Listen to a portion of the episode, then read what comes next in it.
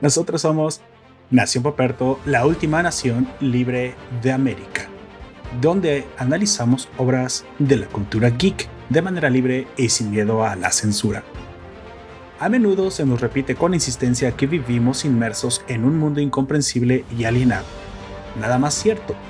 Y es más, existe un involuntario acuerdo a reconocer que esto es una verdad absoluta, ineludible, y con una alarmante tendencia a aceptarlo con toda la resignación y naturalidad de la que somos capaces. Quizás lo hacemos para sobrevivir a este mundo cada vez más automatizado donde estamos olvidando las cosas importantes de verdad, cómo comunicarnos entre nosotros y relacionarnos con otros humanos. En cualquier caso, esta demencia cotidiana y tolerada es la fuente del argumento principal de Shane, el hombre cambiante. Prepárate para una psicodélica, fantástica y sobrenatural historia, porque comenzamos.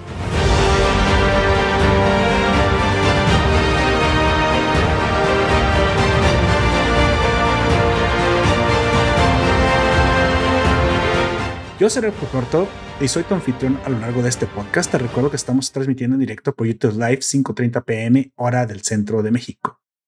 Si no se escuchas en el formato podcast y te quieres suscribir al directo, te dejaré el vínculo en la descripción de este audio.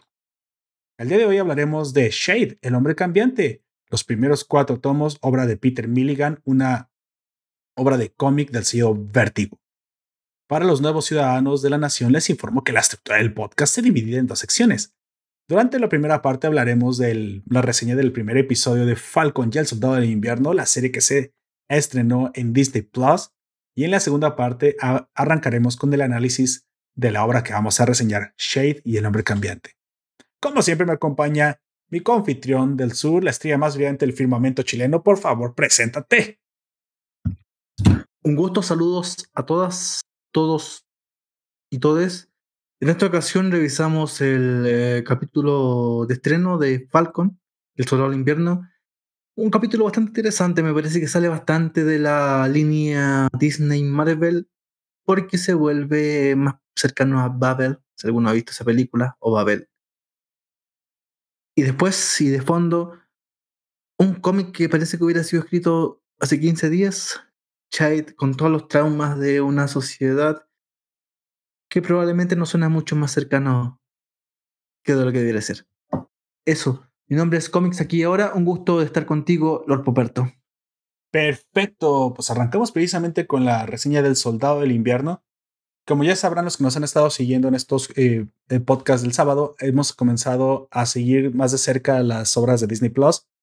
Específicamente terminamos de reseñar la, en la ocasión pasada el último de los episodios de WandaVision, Así que, pues bueno, ya se está haciendo una clase de, de costumbre en el canal analizar las series de, de superhéroes.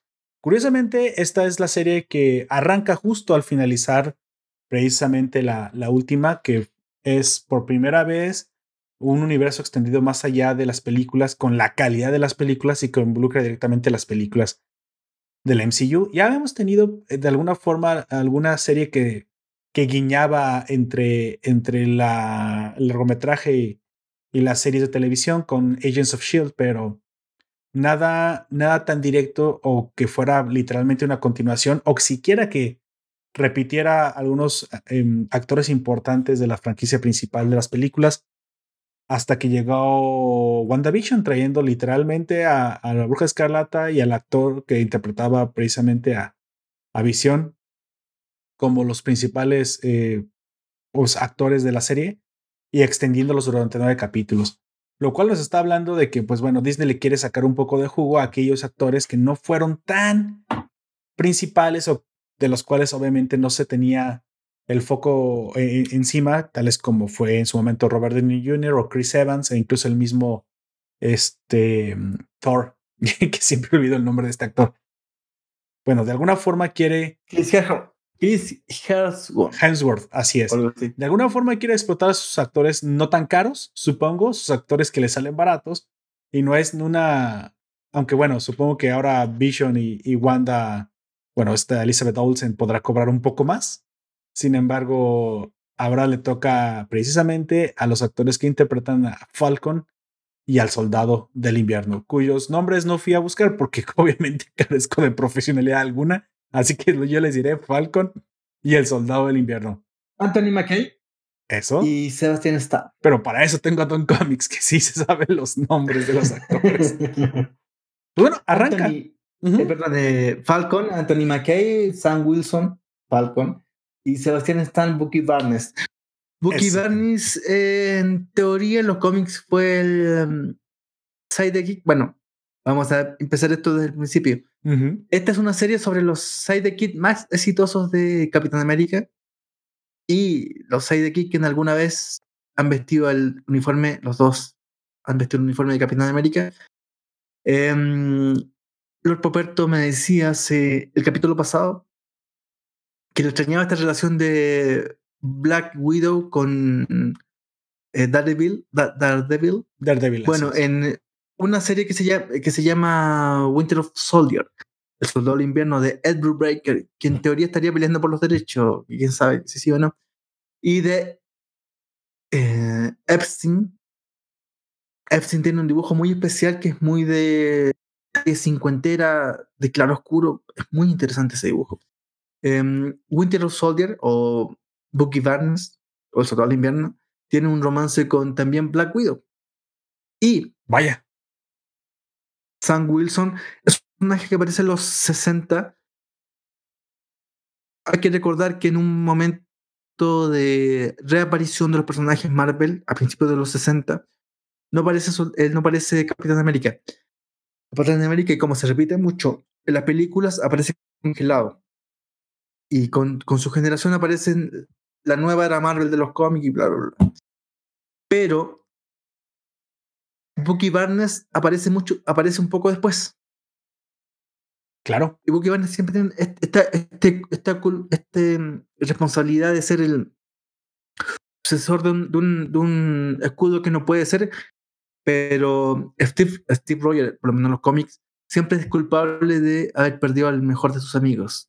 Porque recordemos nosotros que en los orígenes del Capitán América, Bucky, eh, Bucky Barnes es el que ayuda a Steve Rogers entrar a, la milicia. Porque sin Bucky Barnes, Steve Rogers, con ese flacuchento y debilucho enano que era, no hubiera podido entrar. Y eso es lo que se empieza a remunerar ahora. Eh, hay que partir de la de la historia, no de la historieta del eh, Marvel Cinematic Universe, y tenemos a Sam Wilson o Anthony McKay como el Falcon. En esta realidad, Falcon es una especie de marín, marín elegido que prueba alas, pero en el fondo Sam Wilson era un criminal de poca monta hasta que conoció al Capitán América en una isla remota y se convirtió en halcón. Ambos se unieron para luchar contra el cráneo rojo y después formaron equipo. Cuando surgió la ocasión, Halcón se unió a los Vengadores junto con su Halcón Estrado, que es la, esta maquinita de este, este droide. Exactamente. Este, que vemos por ahí. A la roja, con el que comparte un vínculo telepático. Pero bueno, en la, en la serie no hay un vínculo telepático, sino que es básicamente un vínculo, vínculo informático. En esta serie, al principio vemos a um, Halcón, Sam Wilson, y la típica esto yo lo he visto antes en una película gringa que de otro famoso de las películas de superhéroes. Ajá. Que es eh, Michael Bay. Michael Bay, no sé si viste tú Vías al Límite. No, ¿Treme? ¿No viste? Me parece que no viste Vías al Límite. Vías al Límite es una, es una película de un marín con traumas de, de Afganistán que busca entrar en el FBI. Vaya pero por esas vueltas del destino entra la CIA. Ah, bueno, pequeños fallos. Se equivocó nada más de siglas. Él, tiene como varios, traumas de guerra. El tipo fue como de inteligencia, bueno, de, entre tortura e inteligencia de, de, los gringos en Afganistán. Y entra la CIA. La CIA quiere entrar en Colombia a su vez. Em, hay una escena donde se ve a mm, Michael Bale planchando la camisa.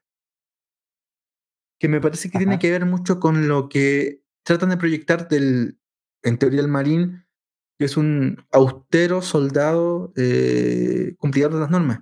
porque el tipo se levanta tan temprano que puede llegar a la reunión que es tipo 8 de la mañana. Y de hecho, en la película de Michael Bay hay un guiño que él llega tan temprano que hay probablemente su necesidad biológica antes de llegar a la reunión. Pero eh, plancha la camisa. Y aquí vemos a Sam Wilson haciendo lo mismo, planchando una camisa. Solo, solo usted con ese ojo adiestrado es capaz de ver esa clase de, de guiños, Don Comics. yo no, la verdad, yo vi planchando camisa, pero dije, pues cualquier soldado es disciplinado, ¿no? Todo el tiempo vemos que les enseñan desde tender su cama, pulir sus botas. Pero bueno, específicamente Pero- esa escena eh, recuerda mucho a esta otra que usted hablaba entonces. A Bucky Barnes lo vemos durmiendo en el suelo. Es cierto. Bucky Barnes, cuando se despierta, duerme en el suelo. Eso es un- una respuesta a un trauma de guerra. Sí, sí, sí. Esto sí lo, una lo de. identifiqué sí, inmediatamente. lo- los soldados, los soldados, claro, los soldados de Vietnam. es- bueno, de todas las guerras. Extraño, pero la Segunda Guerra Mundial nunca respuesta a nadie soldado así, pero desde la Segunda Guerra Mundial, perdón, desde Vietnam hasta el presente, los. em, ¿Cómo decirlo? Los. con las cicatrices mentales de guerra duermen en el suelo, por sentirse seguro. Y eso es lo que vemos de Bucky Barnes, que trata de disolverse en, est- en estas disculpas. Bucky Barnes se disuelve en estas disculpas. Mientras eh, Sam Wilson quiere ver el futuro. Lamentablemente su futuro está relacionado con su hermana, que su hermana fue una... mm, No, bueno, fue una de las personas que se desapareció después del chasquido de Thanos. Oh, sí. sí. Y mm, después de, claro, hay una cosa que aquí se ve bien interesante. Como te digo, me parece mucho, ¿te acuerdas esa, pe- esa película Babel? Abel sí. Tiene ese sentido Sí. de, de película Babel, de, de muchas razas, muchas inter- in- interdependencias comunes. Em, y ella está en la quiebra y él quiere salvar el bote de sus padres, porque sus padres en teoría eran pescadores o algo así. Y eso es lo que nos sitúa em, Halcón y el Soldado del Invierno en una historia que mm, quizás sale de lo. Me, me parece que sale de lo de Disney, sale de lo superheroico, sale de lo común y Se se sitúa más en. Se apegó un poco más a, Sol- a- a Shield, ¿eh? a los agentes de Shield. Le tocó ver algunos capítulos y lo recuerda. Por ahí, o si no lo vio, le, Este- le recuerdo cómo era. Era mucho más Yo- mira, detectivesca. hay, gente de. Tienes, tú tienes razón, porque por ejemplo, el- los agentes de Chill era como. Pero lo- el problema de los agentes de Chill era que más, más cotidiano. Me parece que era. Sí, claro, menos, esto- esto menos crudo. re- relaciones más, más, más complejos, más complejas todavía. Em, los agentes de Chill eran, claro, todavía so- tenían ese aspecto de ira que les, que les podía volar la cabeza y se recordaban después cuando estaban disparándole a alguien que ellos no eran lo que eran o algo así, pero Exacto. esto es todavía más cotidiano, todavía Exacto, es más, es exacto. más, digámoslo así, es más vulgar. Y esa intensidad, ese calor de, o ese color de, de serie, me parece que es interesante en Disney. Me parece que esto está dando una vuelta más allá de la serie de superhéroes, porque como te digo, esto ningún, ninguno de los dos son superhéroes de primera línea y no lo van a hacer nunca. Pero. Ah, mire, em, y- no, cómics, pero al menos no en cómics, ¿eh? De, creo que hay algo que es posible que no nos vaya a gustar, pero estos superhéroes son de primera línea para la gente que los conoce. Pero no estoy hablando de Falcon y no estoy hablando de Soldado del Invierno. Estoy hablando del que interpretan tanto. Me recuerda los nombres. y me acuerdo. em, Sebastián Stan Sebastián Stan, ajá. y Anthony McKay. Sebastián Stan y Anthony McCain son superhéroes prácticamente de primera a segunda línea del universo que la gente conoce. Yo sé que es algo que no nos va a gustar, pero básicamente los cómics murieron con los, con los cómics. Estos superhéroes son de primera línea para la gente que los conoce. O sea, nunca lo van a hacer en los cómics, pero no lo tienen que ser. Básicamente, usted puede recordar a Sebastián Stan como la persona que no le conoció a Junior Paltrow cuando fueron a la premiación de los AFTA, De hecho, podría decir que incluso eh, Iron Man nunca, nunca será el. Iron Man de los cómics. Eh, Robert Downey Jr. sobreescribió en la mente de los fanáticos quién es ese Iron Man. Me, me parece que es un poquito más discutible, pero eh, Gino Paltrow, ¿te acuerdas que no reconoció a Sebastián Stan? Y le pregunta a Chris Pratt quién es él. porque Sebastián está, se acerca, no me acuerdo qué premio es, no me acuerdo si es lo, lo AFTA. no, vi los premios, pero no sabía que había pasado eso. Sí, hay que te, propongo, Luria Jenny Plautro no reconoce su protagonista de Avengers. Y Sebastián, eh, Anthony McKay es eh, puta, la serie de mm, Black, Black em, Espejo Negro, em, o Black, eh, Black Mirror, aparece Anthony McKay en la última temporada. En un capítulo bien extraño. ¿Alguien me explicó alguna vez qué significaba ese. no trata de explicar Black Mirror. Buena suerte. Pero ese, primer capítulo significa cierto consumo de ciertas drogas, pero bueno, algún día lo explicaré. Bueno. Lo que, lo que le digo es que obviamente ya, eh, lamentablemente, y eso también me pasa a mí con el, con el universo de DC.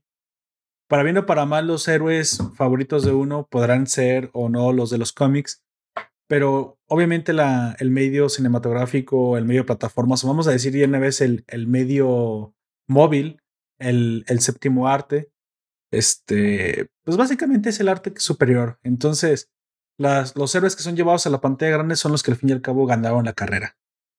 Ganaron la carrera contra los otros. Y lo siento mucho por los X-Men, porque obviamente yo, yo soy mucho más fan de los X-Men o mucho más fan de Spider-Man de los que yo conozco.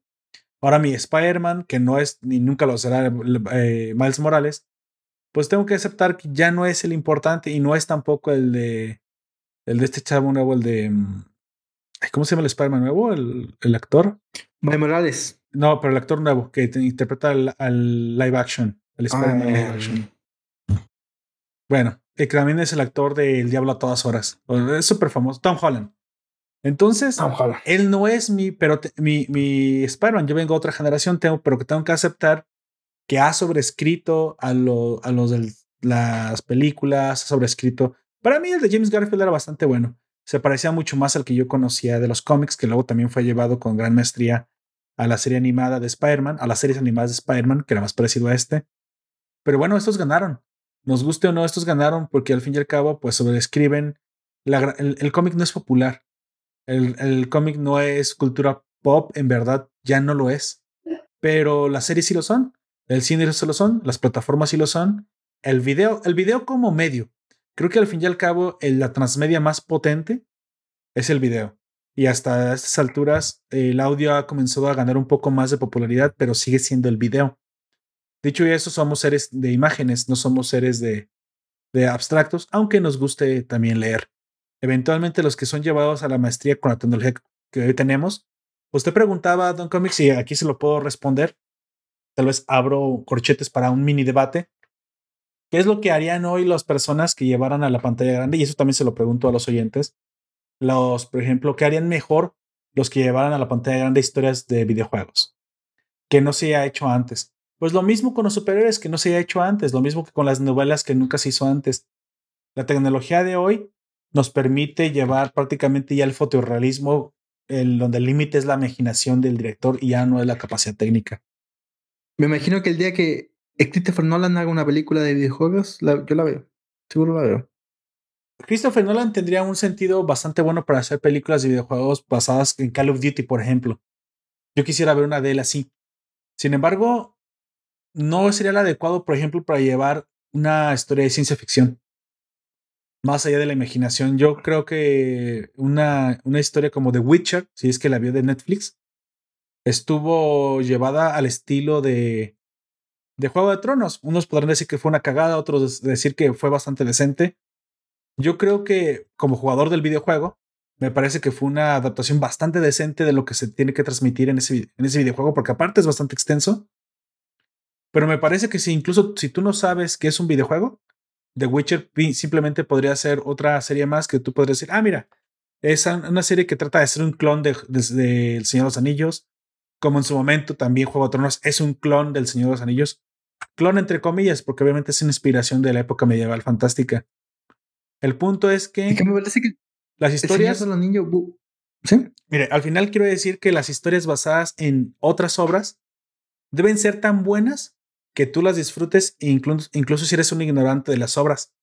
Porque si incluso hoy si le pregunta a usted al, no me voy muy lejos, 25 años, eh, muy probablemente de alguna, de alguna película de cultura pop readaptada, no va a conocer la original o, o la obra en la cual está basada.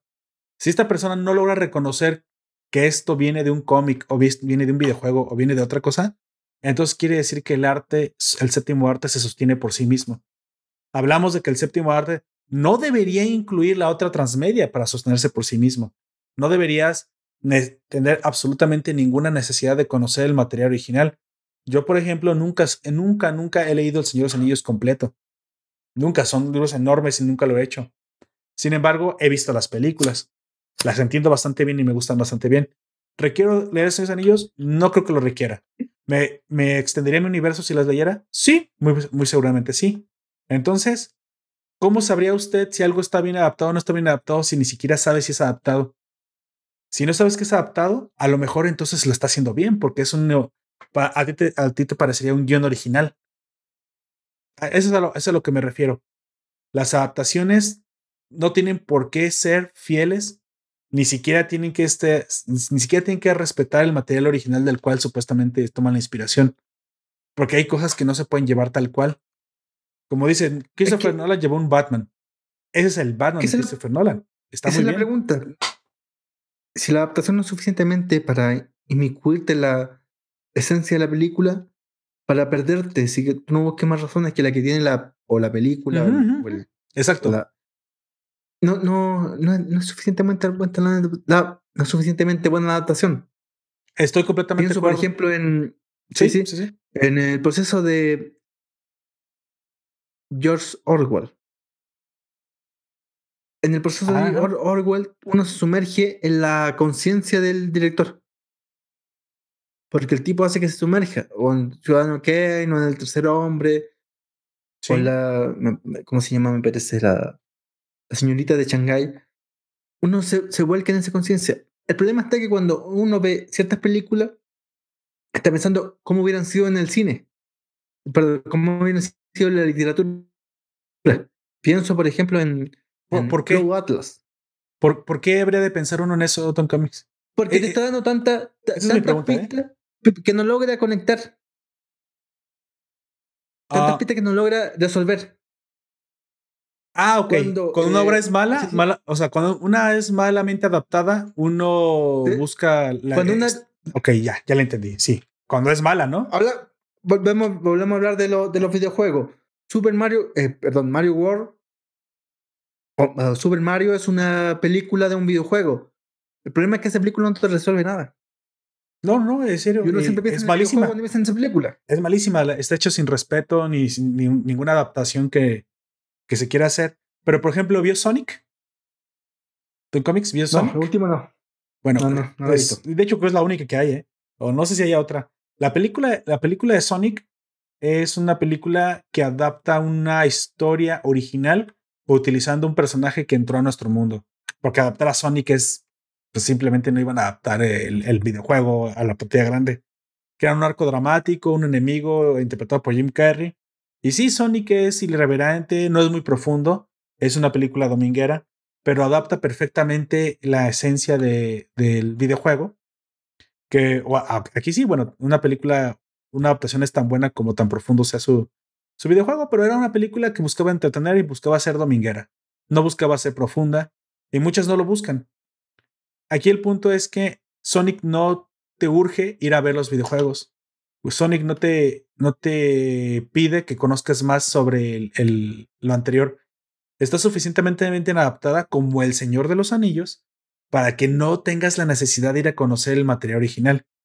Yo de hecho, creo que eh, lo que usted dijo es exactamente lo que yo dije también, nada más con otras palabras. Si una película es mal adaptada, que no resuelve nada y te hace que te preguntes cómo sería en su material original, pues entonces está mal adaptada, o mal creada, o mal hecha.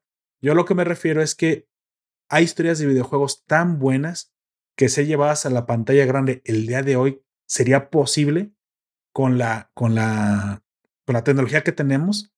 Porque vamos, bueno, no es barato llevar un Witcher, aunque pues lo hicieron bastante bien para, para lo que incluyeron.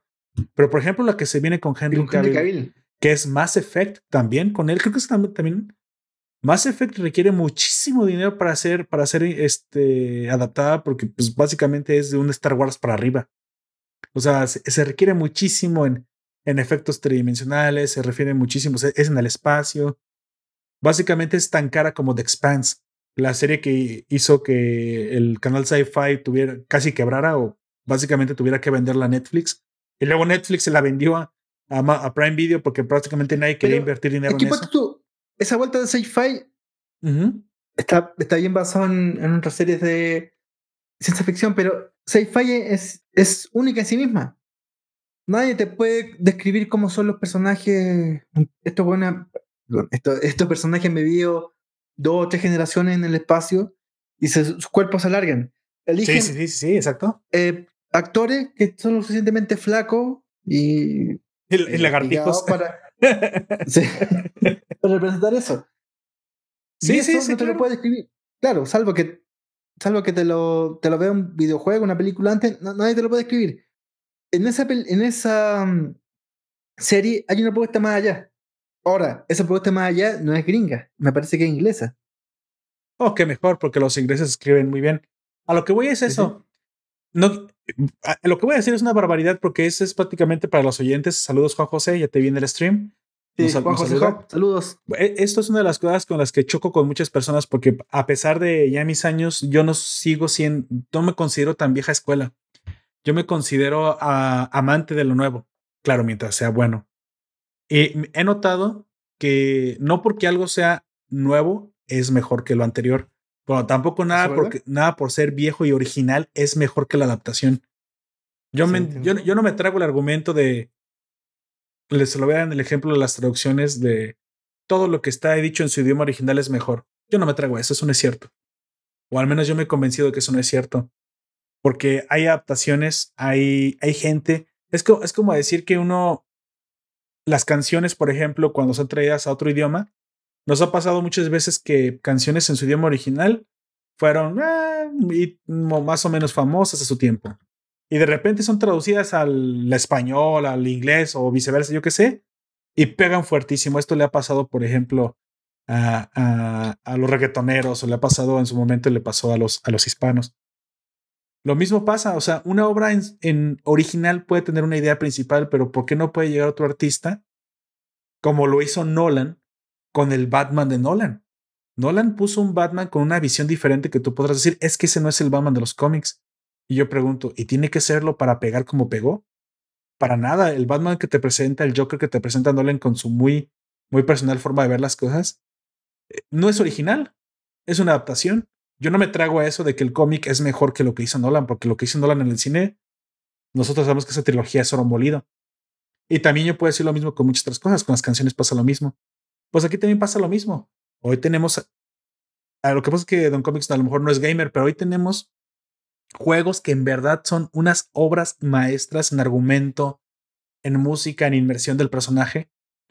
Resident Evil misma fue tan mal hecha que hoy piensan repetirla, pero ya precisamente eh, seguida con el, con, el, con el argumento original de los juegos, pero ahora sí con la inversión adecuada, con los actores adecuados, porque hoy sí la gente se lo está tomando en serio.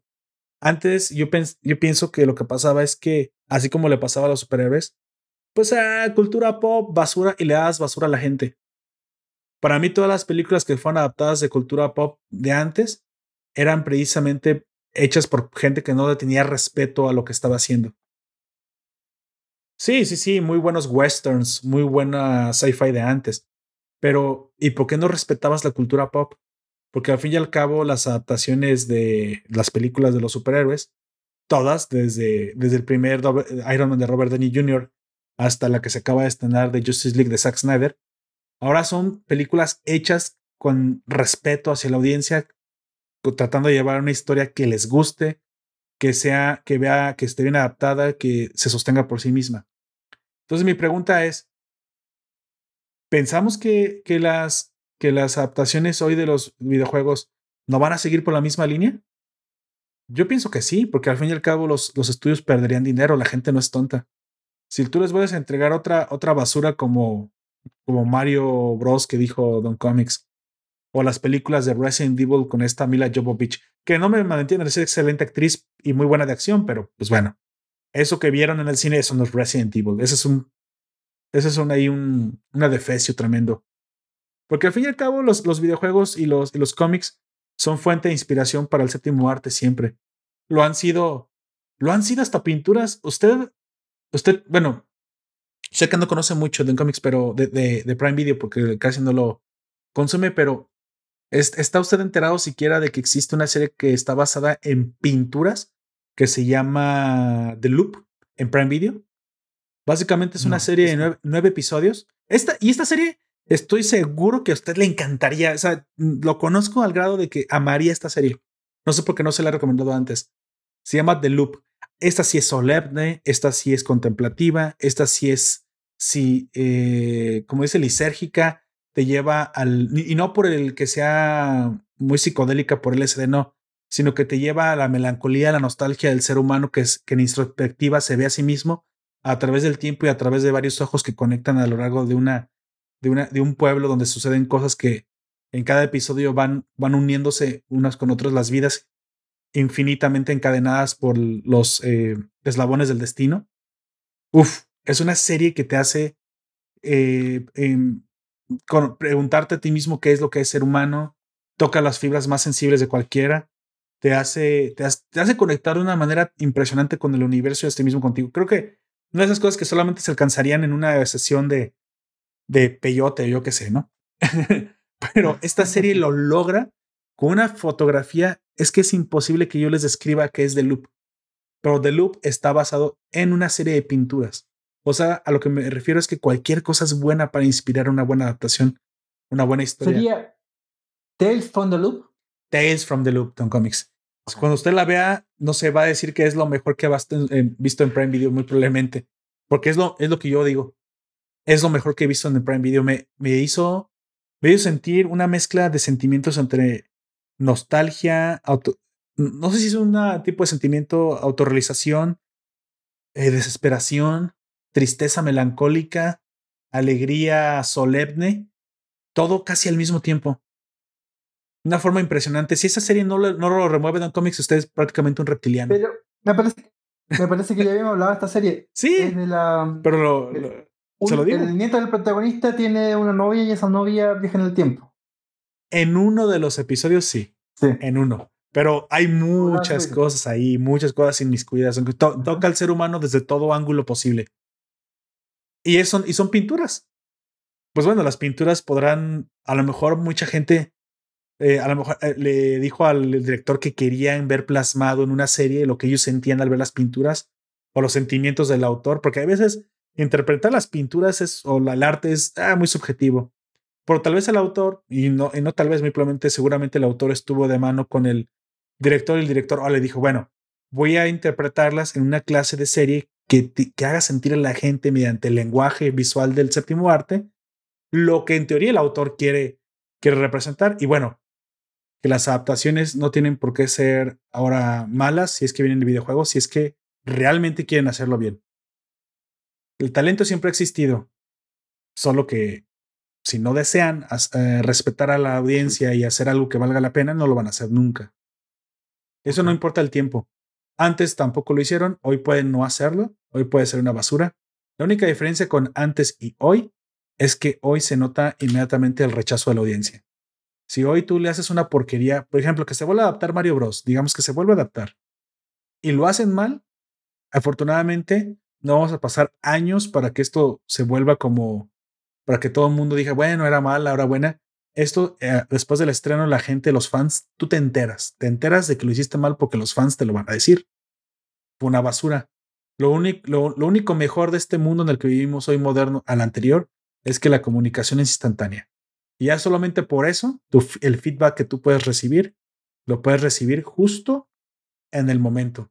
Creo que más que una desventaja, esto es una ventaja para los creativos, porque los, los creativos ya pueden corregir la, la, el rumbo fácilmente si es que sus fans les dicen que no lo están haciendo bien, que son al cabo de, quienes viven, ¿no?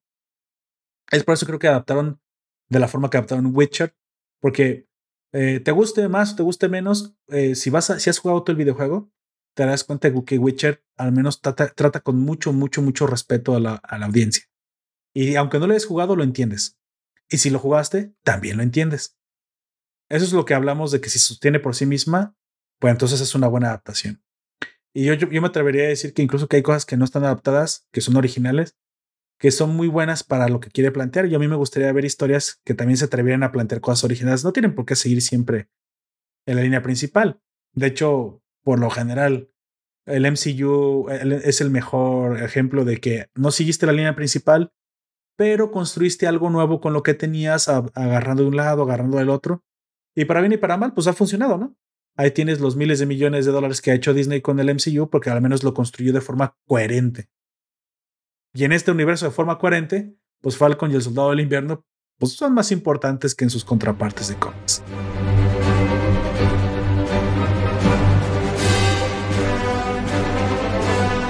¿Algo más de cómics o pasamos directamente yo a la reseña más psicodélica que hemos tenido en este podcast? Vamos. Shade. Exactamente. De Milligan Bachalo y Penny Pennington. Este sí es un cómic de los que. Ay, Dios mío. Bueno, fíjese que no. Yo, yo lo quería más psicodélico. No está tan psicodélico. Está bastante concreto. O, o, ya me acostumbré. No sé, ya, ya a lo mejor ya. Ya le entiendo a esto fácilmente, pero me parece que sí, sí es ambiguo con donde debe serlo, pero también es bastante concreto donde, donde tiene que serlo. Así que las representaciones visuales, a pesar de ser abstractas y, fantasiosas, no se hacen con el afán de confundir al lector y más bien con el afán de enriquecer la, la, la, estructura abstracta que se quiere mostrar, lo visualmente fantasioso que uno está, está viendo. Entonces, me parece que lo, maneja bastante bien, maneja este, estos mundos bastante bien, no te pierdes a propósito, creo que lo hacen bien. Y eso es una de las cosas por, también por la cual me gustó leerlo, se siente, se siente a gusto, como como no es, como que no es difícil, como que es natural. La narrativa, esto me había pasado la última vez, me pasó con, bueno, con varios, pero me imagino que es una de las sellos de un buen, de un buen guionista. Moore, por ejemplo, también se siente así, aunque de repente es críptico y, y te mantiene algunas cosas en, en, secreto, se van descubriendo de forma natural, nunca, nunca te sientes perdido en la narrativa. ¿A usted le pasó lo mismo, ¿no, comics? Sí, mira, eh, lo que pasa con este Shade es que bastante hijo de su época, principios de los 90, uh -huh. 93, y um, ocupa mucho de esa, ¿cómo decirlo? Esa imaginario de la cin cine cinema cinemateca de la filmografía. en esos tiempos había estrenado JFK con Kevin Costner y, como siempre, Oliver Stone. Ya, ya. Eh, oh, en ese, razón. Oliver Stone eh, traducía al cine un libro de que se llama JFK, que es Jim Garrison. Jim Garrison es el fiscal del distrito de mm, Luisiana, me parece, donde se hace el Mardi Gras. No me acuerdo si es Luisiana o San Luis. San Luis, me parece. San Luis, creo también. Bueno, quien ha ido al Mardi Gras, que lo ponga. claro. Jim Garrison era un, un, fiscal, había sido ex, ex eh, marín durante la Segunda Guerra Mundial. Uh -huh. Y Jim Garrison recibe un montón de pruebas de que básicamente Lee Harvey Oswald no era el asesino de Kennedy. Vaya. Hay que leer también ese libro de Jim Garrison, JFK, que es imperdible. Por lo menos cualquiera que quiera estudiar Derecho, me parece que es imperdible ese libro de Jim Garrison. Um, y dentro de esta investigación, que nunca llega a ningún resultado, básicamente se utiliza la historia. Kevin Costner vuelve, lo vuelca a una película con Oliver Stone. Tú sabes que Oliver Stone tiene esta, este trauma de haber sido, haber sido soldado en Vietnam, haber eh, vuelto a los 80 y que nadie se acuerde de quiénes eran ellos. De hecho. Sí, sí, sí. Y lo vuelca al cine. Y aquí aparece Shade. Shade aparece en DC Comics antes de que apareciera Vértigo. De hecho, Shade es uno de los fundadores del sello Vértigo hacia 1993. Después de, de Shade y varios números más, aparece Vértigo. ¿Cuál es el supuesto de Shade? Si es posible que Neil Gaiman, en su concepción de la historieta o del cómic, pueda volcar a todo el subconsciente em, como eh, la mm, el sueño, eh, se llama esto la vigilia. En teoría, el, el, ser humano hay dos tiempos: la vigilia y la no vigilia, o el sueño. Sí, claro, los activos. Supone que El, sí, supone que el ser humano viaja entre, el, entre, el, entre la vigilia, que es donde estamos todos despiertos, a la no vigilia o al sueño. A su vez, Mar, eh, eh, perdón, Milligan supone que si es posible que hay un, hay un viaje de la no vigilia a la vigilia, también es, es posible un viaje de la de la locura, perdón, de la mm, de la lucidez a la locura. A la locura, y viceversa, y, y, volver de ahí. Claro, claro. Y que esos seres sean, sean posibles de volver hacia la locura y viajen y vuelvan otra vez. Y eso es lo, que, eso es lo que plantea Shade. Shade es una. Mm, es una protagonista eh, que su nombre es. Eh, ¿Tú te acuerdas del nombre de ella? Katie. Se me fue. Sí. Katie. Sí. Katie. Eh, Katie es una estudiante de los 60 que se enamora de un estudiante de afroamericano y lo lleva a su casa. Ah, espérame, los cómics, espérame, espérame, pero esa es la parte sin spoilers. aguánteme, aguánteme. Ah, Vamos, ahorita entramos ahí. Hablemos nada más entonces, déjeme hablar un poco de los antecedentes, si me lo permite. Don Comics ya, les, ya les habló un poco de la historia. Me encanta porque se acuerda toda la historia, lo que trae en el momento que se creó. Recuerden que nos gusta traer cosas nuevas, pero también nos gusta traer cosas un poco viejitas, pero normalmente los cómics son un poco atemporales con las historias que nos traen, pero en este caso pues hay que entender un poco el contexto de la historia. Antes de entrar ahí, simplemente les diré precisamente el, un poco de la, de la historia que envuelve del antecedente de este cómic. Esta serie, como ya dijo Don Comics, es el sello Vértigo creado por DC Comics. Este personaje fue creado por Steve Ditko, nada más que fue adaptado para, por Peter Milligan. Steve Ditko es uno de los grandes, como decíamos recién, de los grandes coautores de Spider-Man. Exactamente. La famosa mochila de Spider-Man es una creación de Steve Ditko. Steve Ditko hay que ser sincero, la única marca grande que dejó de en DC Comics se llama Chade. ¿Y, y, qué, pero qué marca, eh? Pero qué marca. Muy bueno.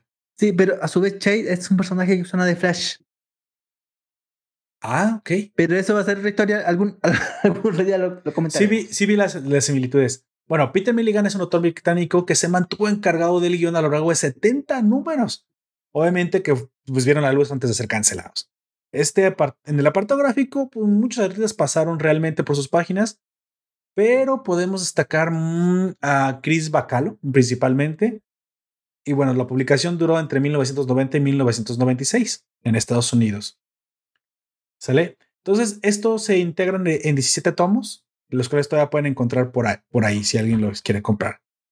Ahora, ahora sí, este, ¿cuándo nace Shade? Como dijo Don Comics, en la época dorada del CEO Vértigo, conviviendo con otros cómics que le arrebataron un poco la, atención. Antes que aparece el, sello Vértigo, esto es a 1992. Sí, exactamente. El sello Vértigo aparece hacia 1993. Uno de los fundadores de este sello Vértigo. Uno de los fundadores. Básicamente por, Pero es, menos, es, menos, conocida precisamente por haber eh, sido contemporánea de Sandman de Neil Gaiman o Preacher de Garth Ennis. Es que Sandman es, desde el 89. Sí, pero, o sea, digamos que es un poco menos conocida, aunque es una obra maestra. Eso es más o menos lo que se encuentra en los anales de la historia, pero eso no quiere decir que, pues, menos, menos interesante. Es que me parece que desde, desde mm, Neil Gaiman, varios autores, eh, Starman, incluso Robinson, se reconocen que están dentro del universo de, de Neil Gaiman. Todos ellos reconocen que están dentro de su universo. Es posible. Y renuncian a crear algo más. Y está bien. Porque en ese momento eh, hablamos de 1992, 93. 92 tiene que haber sido porque incluso fue antes de la muerte de Superman, que es el, gran evento que quiebra un poco el, evento, el, universo de ese cómics. Y creo que fue de los cómics en general, porque incluso la muerte de Superman, para mí que era un joven comprador de cómics de la primaria, yo tenía 12 años, lo escuché hasta en las noticias, entonces yo no entendía muy bien si eso era importante. Yo no, quiero recordar esa, esa dura escena, Roberto, pero bueno, si tú quieres. Por favor, cuéntanos qué pasó ahí. Yo, yo solía ser un coleccionista de cómics como, como cómics, pero mm, y compraba, me estaba formándome si quiere. También es un poco injusto y mentira de decir que ya era un gran coleccionista. Estaba formando mi gusto por los cómics, gusto que nunca perdí. Pero más que eso, creo que nunca perdí el gusto por la cultura pop, por la cultura geek sobre todo y por las buenas historias. Más ahí que si recuerdan algunos de ustedes en sus países y no son de México, la editorial Panini eh, lanzaba continuamente sus álbumes de, de, estampas o ¿cómo le llaman en otros lados? ¿Cómo le llama usted a eso? A láminas. Las láminas, ajá, que es de pegatinas, creo que también se puede decir. Figuritas. de figurines y pegatinas. Entonces yo era fan, ha sido, tenía los de Supercampeones, tenía los de Dragon Ball, tenía hasta de Sailor Moon, hasta salían de la selección mexicana, cuando iba a los mundiales también tenía el de la selección mexicana. Panini. Con Jorge Campos bien fluorescentes. Exactamente, con Jorge Campos bien fluorescentes. con el Brody, el Brody de Acapulco.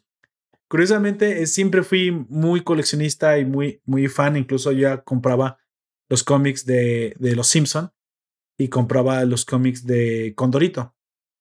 Obviamente los de los eh, superhéroes era cuestión de tiempo. Y curiosamente, la, a un lado de mi escuela, que básicamente es editorial, esa, digo, este puesto de revistas, que no era un puesto propiamente, era una, era, no estaba sobre la calle, quiero decir que sí era una pequeña librería bastante bien establecida, era la dueña de prácticamente de mi, el dinero que mi mamá me daba para comer, porque obviamente no, lo, no lo comía y lo ahorraba para comprar cómics. ¿Eran boceadores? no, los boceadores son los que están en esas esquinas vendiendo periódicos en, en la esquina. No, esto prácticamente era una pequeña librería y puesto de revistas, pero establecido, digamos, más legal, no tan, no tan transeúnte. Eventualmente me hice, como dije, era cuestión de tiempo para que yo comenzara a comprar más y más cómics y di el salto a los superhéroes, de los cuales me hice fan inmediatamente. Obviamente llegué a comprar los tres de Superman, los aparte, eran bastante caros, Así que la señora me conocía bastante bien y me daba, no me daba crédito, pero me daba eh, la capacidad de apartar los cómics y e irlos pagando. Se los pagué durante dos meses, la trilogía de la muerte de Superman. Y no solamente eran los cómics que tenía, yo tenía bastantes más cómics, sobre todo compraba de Spider-Man. Este, y más o menos en la época cuando salieron los Amalgam, la fusión de los de DC y Marvel, mm, no los alcancé a comprar porque para cuando iba a comprar los Amalgam, sucedió la trágica historia de que no solamente compraba ese tipo de cómics, compraba todo tipo de revistas que mezclaba todas en una super caja que tenía, excepto los de Condorito, porque los de Condorito, eh, por alguna razón, los tenía en un librero. Nunca los dejé cerca de mí. Los de Condorito prácticamente estaban en otro lado. Pues bueno, no, no recuerdo bien qué sucedió en ese tiempo, pero si mal no recuerdo, estaba reciente el lanzamiento de, de Pokémon, Pokémon o algo parecido. Y entonces, eh, ustedes no lo saben, pero si tienen la memoria suficiente, comenzó a haber una clase de campaña negra y de desprestigio y bastante alarmista entre la población, prácticamente diciendo que los niños estaban volviendo rebeldes por ver eh, monas chinas, básicamente, monas chinas. Esto pasó, gente. Esto en verdad fue real. Los, los pastores en las iglesias, los sacerdotes advertían a los padres y madres que no, que no permitiéramos nuestro contacto con el mundo oriental porque prácticamente nos volvían demoníacos, diabólicos, maleducados. Entonces, muy probablemente yo pasé por alguna clase de fase rebelde y muy probablemente bajas calificaciones que para mis papás eran 8 y 7, ya se imaginarán. Yo los tenía acostumbrados a 10, por lo menos. Y en un arranque muy probablemente de injusta de justo prejuicio, mi madre quema la, la caja, pero no quería quemarme las revistas de superhéroes, quería quemarme las revistas de... Ustedes ya saben qué. No, no les voy a contar, pero ustedes saben que llegan a las posas revistas, bueno, los que les tocó comprar revistas, los chicos de allá no saben qué son.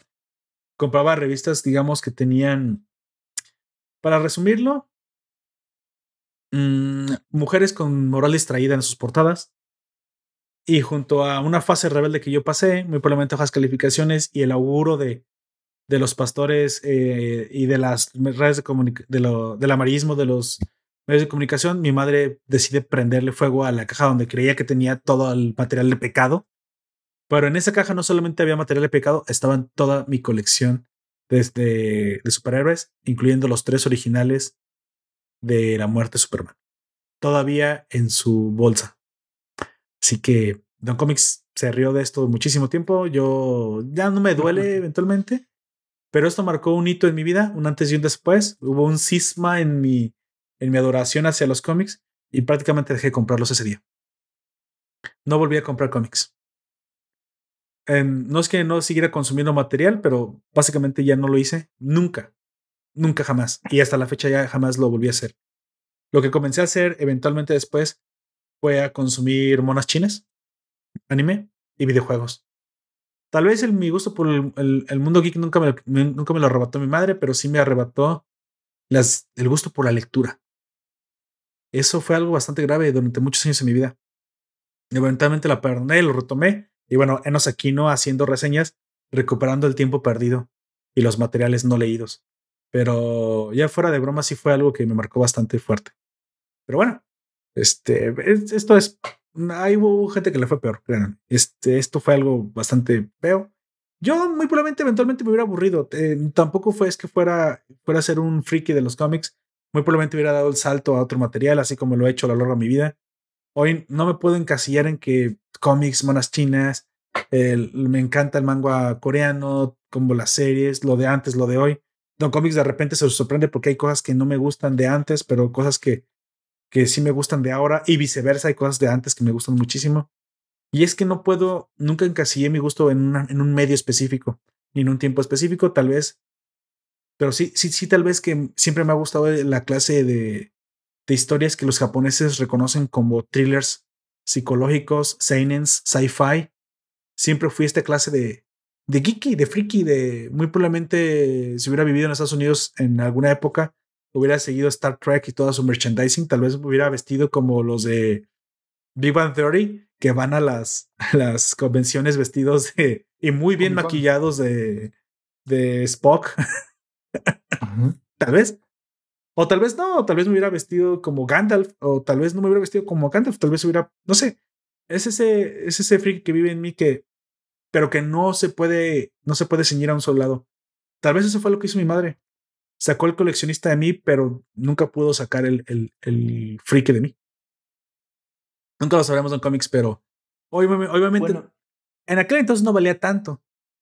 Hoy, pues, hoy sabemos que mucho, de, mucho material que tenía ahí pude haber recuperado la inversión en, en, en su peso en dólares, ¿no? Pero bueno, también este, ya no vale la pena derramar sobre la leche derramada. Derramar lágrimas sobre la leche derramada. Como dice Lord Paperto, eh, Milligan es uno de los hijos de la invasión británica. La invasión británica es uno de los eventos, probablemente el que salvó la compañía de ese cómics. Tenemos a Alan Moore, a Grant Morrison, a Lee Gaiman escribiendo cómics de superhéroes en ese cómics como decíamos antes, el supuesto de Neil Gaiman era que los sueños, era posible que el ser humano estuviera despierto, cuando se dormía había un mundo aparte que él conocía. Y ese es el tema de los sueños. Exacto, exacto. Pero Peter Milligan nos dice que probablemente hay un momento de locura, todos tenemos un momento de locura o de, de funcionalidad de la realidad, y que se llama eh, zona, zona de locura. Así se llama. La zona de la locura, así em, es. Zona de la locura. Y, ahí aparece Chait, el hombre cambiante. Como decíamos antes, es un personaje de Steve Ditko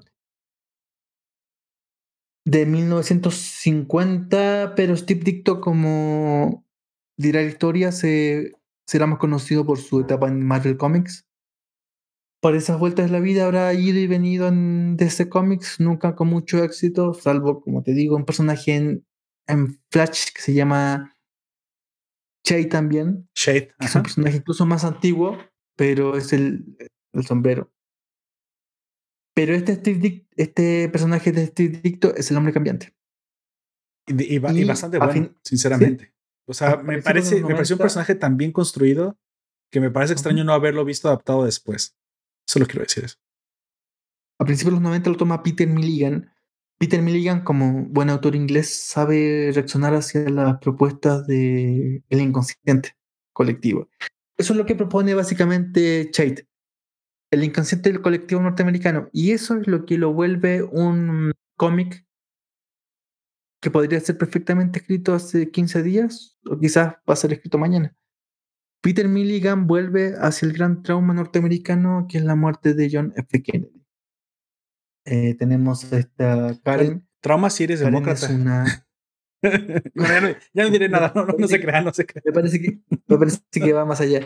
Ahora sí eh, comenzaremos con los spoilers. Ya, ya, ahora sí, Don Comics entre. Nomás estoy avisando. Ahora sí con spoilers. A partir de ah, aquí, Don Comics les vale. Ahora sí, vamos, vamos spoiler.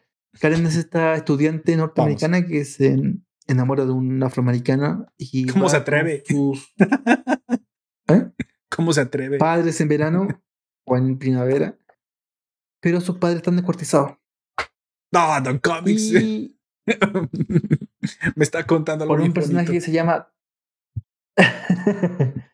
Troy Grenzer. Troy Grenzer es un asesino. Después de este varios después, ella da vueltas, vueltas, da giro. Tiene algo que ver también con la. Con eh, Me parece que tiene que ver mucho con la, con la música norteamericana, con la idas y venidas del, primero del, del rock sesentero, después del.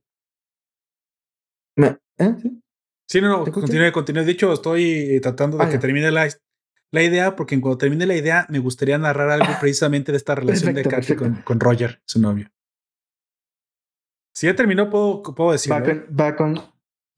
ah, no, no, pero termino. Va con el Roxas entero. Después ya reconoce a quien, quien quiere matar y lo vuelcas a este Troy Grisberg que va a ser el tributo a la silla eléctrica. En esos momentos pasa algo muy extraño que puede ser considerado como el proyecto Filadelfia o una alucinación general por eh, marihuana o lo que sea.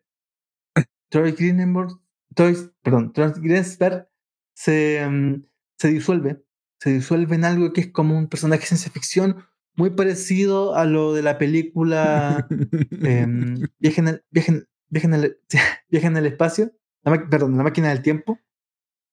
Película basada en el, la, la, novela de H.G. Wells. sí, sí, claro. Aparece en el asiento del Cadillac de Karen. Muy loco todo. muy psicodélico. Karen no sabe qué entender porque en el fondo le parece un personaje que es igual asesino a sus padres, pero dice que no es asesino a sus padres. Que la quiere ayudar, pero no se acuerda de cómo hacerlo. Y ahí empiezan un, que este es, muy, es una vuelta muy gringa, un viaje por el profundo Norteamérica, hasta llegar a Texas, Dallas, hasta Dallas, Texas. Exactamente. la ciudad donde muere John F. Kennedy. Pero lamentablemente me parece que tiene que ver también con un guiño a la esquizofrenia. Este, este mm, eh, Chait, que es un, que él dice ser un habitante del planeta, el planeta Meta, y que a su vez es un protagonista de la zona, zona, ¿cómo se llama? Zona de, zona de locura. Así es. Em, Así es que dejó su cuerpo ahí. Es un psicópata a veces y a veces es un héroe. Va y vuelve, va y vuelve. Cuando llegan a mm, Dallas, Texas, hay una finge que es la cabeza de John F. Kennedy que pregunta quién lo mató. Exacto. A ver, vamos a hacer una pausa hasta ahí. Hasta ahí en Comics haremos una pausa. Ahorita seguimos con eso. Esto que Don Comics nos narró de esta manera tan, tan extraña que muy probablemente los oyentes, en este momento los ciudadanos de la nación están preguntándose, ¿What the fuck? ¿Qué estoy escuchando? Pues sí, efectivamente, me gustaría decirles que lo que narra Don Comics no es para nada algo, algo normal y que muy probablemente está leyendo mal el guion o está teniendo un mal pasón Don Comics. Pero no, no está, teniendo un mal pasón, yo se los prometo. Lo que está pasando es que está narrando una de las historias más extrañas y intrincadas pero me gustaría, antes de que siga avanzando, porque lo que sigue es una de las cosas más importantes de este cómic, que en el corazón lo que tiene precisamente es una vuelta alrededor de la muerte de John F. Kennedy, cómo se, cómo se utiliza eso para justificar o para explicar el cómo, el cómo el inconsciente colectivo de los norteamericanos se siente debido a este, a este suceso tan trágico que les ha marcado para siempre. o algunos norteamericanos, ya los que querían a, JFK. Pero antes de eso, también me gustaría decirles otra cosa para ponerles el contexto en el ambiente. Siempre me gusta narrar el, el, mundo, narrar el ambiente, narrar el tiempo, y creo que lo haría de, de mejor manera si me permiten sus oídos narrarles un pequeño fragmento de la manera que a mí me gusta hacerlo. A veces en primera persona, a veces en tercera persona. Espero que disfruten esto que les voy a decir. Pues básicamente lo voy a hacer corto. Básicamente, esta chica va a conocer a sus padres. Sus padres viven en el sur, hace tiempo que no los ve.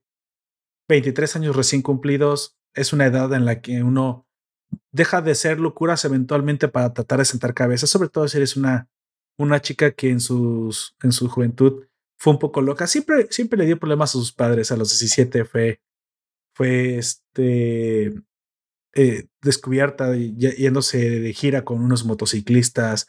A los 19 fumaba hierba detrás del patio de la escuela con el mariscal de campo del equipo de fútbol.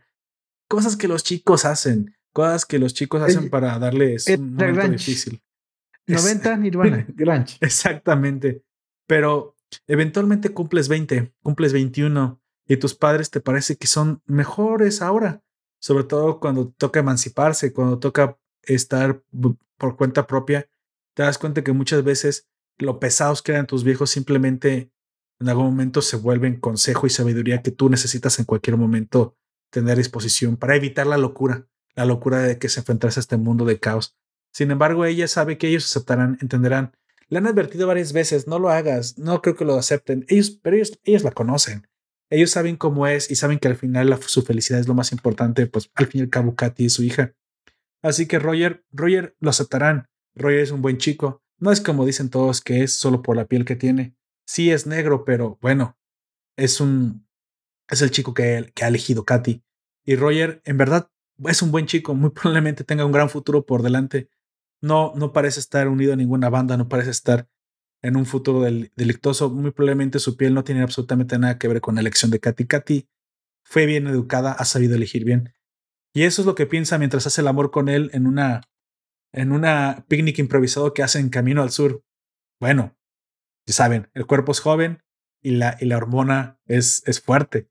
Sin embargo, bueno, sus padres entenderán, muy probablemente están esperándolos en, en la casa. Tal vez mamá hizo un pastel, tal vez papá compró unas cervezas, tal vez invite a Roger a, ver un partido de tal vez un equipo al cual el papá siempre le ha ido, pero nunca ha ganado. No sé por qué el papá sigue apostando al mismo equipo durante 20 años. Nunca van a ganar, papá, pero bueno, esa es la lealtad del norteamericano. Su equipo hasta el final, ya saben, aunque nunca gane. Bueno, eventualmente eso es lo que muy probablemente pasa por la cabeza de Katy. Lamentablemente abre la puerta de su, de su casa en este pequeño pueblo del sur, muy probablemente donde vio la librería de la señora McCarthy, el, la vieja la iglesia, iglesia donde solía ir a misa cada domingo. Y muy probablemente pasó por, por frente a esa escuela, esa que tanta, tantos recuerdos le trae, donde también le atraparon fumando su primer, su primer churro de hierba. Pero eventualmente esos, esos son recuerdos que pasan a ser el oro molido de cualquier ser humano, el que, el que pasa a ser el, el basamento emocional y lo que nos trae los mejores recuerdos de, de nuestra juventud, ¿no? Pero Ahora Katy no puede moverse ya que está inmóvil frente a la puerta de su casa. Ha abierto la puerta, pero no puede dar, no puede dar, no puede dar con, con alguna clase de explicación realista a lo que su, sus ojos están viendo. Sus padres están, son, están siendo asesinados o están muertos y de hecho están asesinados por un loco, por un blanco pelirrojo con los ojos encajados que avanza hacia ella y dice, lo hice, lo hice porque quería. Estoy loco, los quise asesinar. Ya saben, eventualmente esta clase de defecios que escupe una sociedad donde, pues que aunque se presume de prosperidad, de repente tenemos una pobreza mental y un, y un... No es por nada, es uno de los países que más produce asesinos seriales. Quién sabe qué pasó en la juventud de ese chico, pero bueno, lamentablemente la suerte de Katy o la mala suerte de Katy le, le lleva a presenciar el asesinato de sus padres, pero ella sigue ahí, parada, sin hacer nada mientras este abalanza, mientras Troy, el asesino, abalanza sobre ella. Sin embargo, ella no estaba sola. Se nos olvida que Roger iba, muy probablemente estaba estacionando el auto, pero al ver que Katy estaba desencajada frente al portal, corre hacia ella y logra, logra interceptar al asesino. Roger y Troy se, se envuelven en el jardín en una pelea que muy probablemente Troy, Troy pierda, ya que Roger parece no ser solamente ser un, un, un, chico bastante bien, bien taimado en el arte de la pelea, sino bastante bien dotado, fuerza, altura. Muy probablemente todo está bajo control. Lo que debe hacer Katy es salir de su espasmo, de su parálisis y hablar a la policía, que es lo mínimo que puede hacer. La policía llega, sin embargo, la policía a lo lejos malinterpreta la situación y dispara para poder salvar la vida del, de la víctima, que posible víctima, que muy probablemente es uno de los dos hombres. Sin embargo, la policía decide, como siempre, disparar a quien más probable es la, el agresor. Es de todo. aún así sigue siendo el sur de Estados Unidos. Recordemos que sigue siendo el sur. El que cae muerto es Roger. Un negro con un blanco, un cuchillo en medio. La respuesta era clara. Esto es lo que lleva a Katy a la locura, pero ¿a quién no puede llevar esto a la locura? Los padres y prometido en un solo día. Por simplemente un instante en el que un loco decidió arrebatarle la felicidad y su vida. Eso que yo les narro es el primer arco, o que ya les terminé de narrar, narrar fue el primer arco, eh, el arco inicial de, de, Change, de Changing Man. Precisamente lo que les dijo Don Comics es que lo psicodélico, lo loco, hasta ahorita pues simplemente parece una tragedia más digna de un capítulo de CSI que de una serie de fantasía psicodélica. Pero lo que lo vuelve extraño es que precisamente cuando va a ser ejecutado el asesino serial de otro mundo, en un viaje transdimensional, el Shade, nuestro personaje Shade, que muy probablemente es, sería para todos efectos un mago, si lo quieren pensar a nuestros ojos, aparece dentro del cuerpo de del asesino serial y lo salva, lo teletransporta justo en el momento que iba a ser ejecutado y lo teletransporta a la parte trasera del auto de Katy. Así que Katy no solamente ahora tendrá que ayudar a Shade en el cuerpo del asesino de sus padres, sino que tendrá que lidiar con el hecho de que piensa que se está volviendo loca. No sabe si creer el argumento de Shade, pero ella no, no tiene razones para decir lo contrario.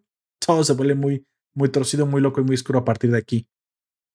Pero el objetivo al fin y al cabo de Shade es evitar que el mundo se vuelva loco. Esa locura viene de un lado que se llama la zona de la locura y afecta. me parece que más que evitar que el mundo se vuelva loco es guiar la locura. O tal vez es, cierto. ¿Quién, está bien, quién está mal? ¿Y qué cosas salen, son de, salen de lo natural a lo solo natural? Exactamente. Como la cabeza de John F. Justo cuando están exactamente viajando, se encuentran una cabeza de JFK. ¿Por qué se encuentran una cabeza de JFK? ¿Cómics? ¿Por qué? ¿Y por qué pregunta quién mató a JFK? Como decíamos, un guiño de, un guiño de Peter Milligan hacia la cultura norteamericana. Me parece interesante esto de la cabeza de JFK preguntando en la, mitad de la calle donde fue, donde fue asesinado em, quién lo mató. Exacto. Pienso, por ejemplo, en eh, la cabeza de Fernando Colosio dibujada ahora en un cómic mexicano preguntando quién lo mató. Ah, Luis Donaldo Por ejemplo, pienso en la cabeza de Allende preguntando a la mitad de la moneda quién lo mató. Probablemente Ay, en, en, México o en Chile quemaría, habría, habría mucha gente llorando por eso y mucha gente quejándose y muchas cartas a los diarios. Le tengo uno mejor, Paco Stanley, Don Comics. La cabeza de ah, Paco Stanley. Fue Mario Besares. Me parece un poco más interesante Fernando Colosio. Paco Stanley, bueno, ¿qué le? Ah, ¿y, ¿y Chabelo todavía está vivo? Sí, no, Chabelo es inmortal. Chabelo es inmortal, Comics. eh, 200 años tiene Chabelo. 200, ¿cuántos tiene la República? 200, es como el Terminator de Mercurio. Ya lo han disparado, pero simplemente se vuelve a hacer. es nuestro Quicksilver. Exacto. Em, y en esa, en esa cuestión, eh, Peter Milligan se sitúa en, en básicamente la civilización. ¿Qué es lo que pregunta la civilización? ¿Se acuerda de mm, la Esfinge preguntándole al que pasara? Bueno, esto es de, la, de Edipo. Preguntándole a Edipo quién lo mató. Y la pregunta ser respondida. Como nadie le responde la pregunta, la Esfinge de John F. Kennedy se termina comiendo a la mitad de Texas. o de Dallas, Texas. No, ¿es Dallas? Dallas, Dallas es la ciudad, exactamente. Dallas, Dallas, Texas, sí, ¿verdad? Dallas, Texas. Hasta que aparecen nuestros héroes de Shade, con Shade a la cabeza, este asesino, como decíamos, este asesino serial, que es un cuerpo que deposita un personaje de otra dimensión. Exacto. Pero que se cuestiona. Me, me, parece bien interesante una cuestión que dice em, Tom Grenzer, que es el asesino de. Antes de volverse Shade, el asesino serial de, de esta serie, que dice que es un héroe americano. Porque en realidad es como un. Es un. Toda, toda la. Toda la toda la... Mm, sí, sí, lo escucho. El periodismo se vuelve, se vuelve hacia él. Y, sí, sí, se parece mucho a mm, un, bueno, después lo dice más adelante, un Superman con una vuelta de... Hay, hay un actor que... Eh, ah, se me fue. Un actor cincuentero. ¿Te acuerdas que eso, eso dice? Básicamente, si, si, toda la, si toda la publicidad se vuelve hacia ti, eres un héroe. Y eso es lo que dice también Tom Grinster. Él dice, si yo hubiera logrado sobrevivir esta silla eléctrica, yo soy un héroe y me hago millonario. Y tengo todas las cámaras puestas encima. Sí, sí, Antes de ser electrocutado, Tom Grinster se arrepiente y es cuando aparece Che. Pero Che también es un, digámoslo así, un trepamuros, un, um, alguien que está experimentando en su, en su realidad con lo que pudiera ser y llega a esta tierra y aquí se vuelve con, como te digo, eh, es un hombre cambiante y la primera imagen potente, en teoría la primera imagen potente que tiene el lugar donde conoce es JFK, John F. Kennedy. y ahí se vuelve él, dentro del auto. Sí, sí, exactamente. Aquí también hay un guiño de Bachalo, ¿Te acuerdas que dentro de la tercera, tercera historieta hay como un dibujo que es muy. que guiña mucho el sueño? Donde aparece JFK, eh, la señora Kennedy, dentro del, famoso Cadillac. Sí. Que nunca es definido, pero te logra figurar que son ellos. Este dibujo aparece en Miracle Man, de Alan Moore. La primera persona. Ah, sí, hay, el auto está lleno de personas, exactamente, pero no, no, sí, con reconocer a todos. nunca, se nunca se definen lo suficientemente bien, porque después el dibujo adelante y atrás es más definido. Pero este dibujo es como muy de, de sueño. Como que uno reconoce las características, pero nunca lo, lo resolver. Este dibujo aparece en Miracle Man, Darle Amor, como es un recuerdo que se vuelve pesadilla. Exactamente. Me parece que ese guiño hace bachalo a este recuerdo de pesadilla de este em, Día de la Marmota que se vuelve una y otra vez el asesinato de Kennedy y la efigie de Kennedy preguntando a quién lo mató. Exacto. Quiero explicar un poquito hasta aquí. Como ya había comentado, ahorita le seguimos. Eh, de hecho, esto es muy, muy cortito. Así que yo más bien eh, invito al, al lector a que realmente disfrute esta historia porque es en parte una introducción a un superhéroe extraño que, que está bien planteado por demás, se siente más como un Doctor Strange, para la referencia más marvelesca que se me pueda ocurrir. Es básicamente un viajero del, de interdimensional. Nada más que no puede llegar con su cuerpo a nuestro, a nuestro planeta, así que su mente llega y como siempre, pues trata de elegir a alguien que va a morir, que es curiosamente un asesino serial, para que no afecte nuestro tiempo. Lamentablemente para Katy, nuestra víctima de la narración que les hice en un principio, ella se vuelve por azares del destino la única que lo puede ayudar. Ella, e, ella termina convenciéndose de que sí es verdad que Shade es Shade y no el asesino de sus padres, Troy, porque lo ve en otras, en, otra, en otras cosas hacer poderes. Tiene poderes, nada más que no los puede controlar muy bien. Así que bueno, tampoco que Katy dé un salto de fe y le crea 100% a Shade solo por su linda cara, que bueno, para efectos prácticos no es linda porque pues es la asesino de sus padres, pues le cree porque hace, hace una clase de magia en la que solidifica pensamientos. Sí, prácticamente es lo que hace. Piensa en una silla y aparece la silla. Piensa, me imagino que si piensa en una botella, aparece una botella. O sea, nada más que este poder lo va controlando conforme avanzamos. Eventualmente Shed está aquí para pelear precisamente contra el antagonista. Y el antagonista, mm, si quieren pensarlo, es el demonio de la locura. Le llaman la locura el grito americano. Se le llaman el grito americano, pues es el demonio de la locura.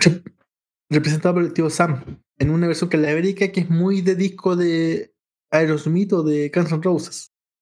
Es exactamente, pero como todo siempre pasa en Estados Unidos, como que los alienígenas aterrizan en Estados Unidos, pues también el grito americano o la locura, digamos el demonio de la locura, para trabajarlo a, algo, a una explicación más terrenal, pues va a atacar a Estados Unidos. Y básicamente lo que hace es que se aprovecha de, la, de las ansiedades de las personas, de las ansiedades colectivas. Toda sociedad vive traumas. Les voy a poner un ejemplo. Nosotros los mexicanos y también los chilenos, esto lo compartimos con ellos, vivimos los traumas de los terremotos. No sé qué tan devastador fue el desintegro de Chile ya hace ya casi una década, pero el que vivimos en 2017 aquí fue bastante devastador y, y creó una herida nacional en, en, el inconsciente de la cultura, de la, perdón, sí, de la, de la cultura mexicana, en la que, bueno, esto, al menos esto, no lo olvidaremos las generaciones que lo vivimos. Así como las generaciones del 85 no recuerdan, eh, recuerdan del 85, las generaciones del 2017 nunca vamos a olvidar el 2017. Para, para, a mí no me tocó vivir en el 85, no soy tan viejo, para mis padres sí. Y curiosamente, mis padres recuerdan pues los edificios destruidos en Ciudad de México.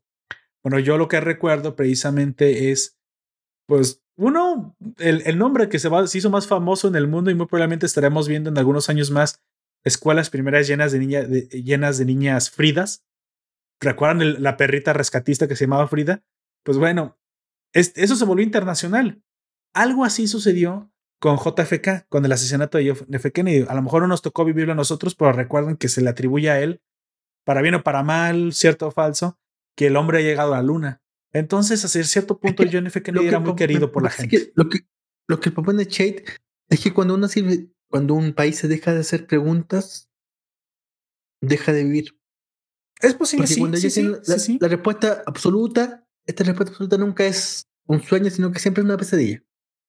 Y se da vuelta, siempre se da vuelta, siempre se da vuelta. Exacto, exactamente. Como, como, decía lo propuesto, cuando un país siempre tiene una respuesta, y cree que es la definitiva, lamentablemente al, dos días después se habló una pesadilla y todos sueñan con la misma pesadilla una y otra vez. Al, final el antagonista, el, antagonista que es el demonio básicamente controla si quieren o se manifiesta a través de uno de los pues yo creo de uno de los estadounidenses con más con más locura, eh, más ansiedades, mejor dicho, envueltas en su cabeza, que es un es un señor que es un conspiranoico de la muerte de JFK, pero que aparte alimenta esta necesidad de encontrar justicia por una propia desviación que se tiene porque él mismo perdió a una hija y de cierta forma se obsesionó con la muerte de JFK para distraerse de la muerte de su hija.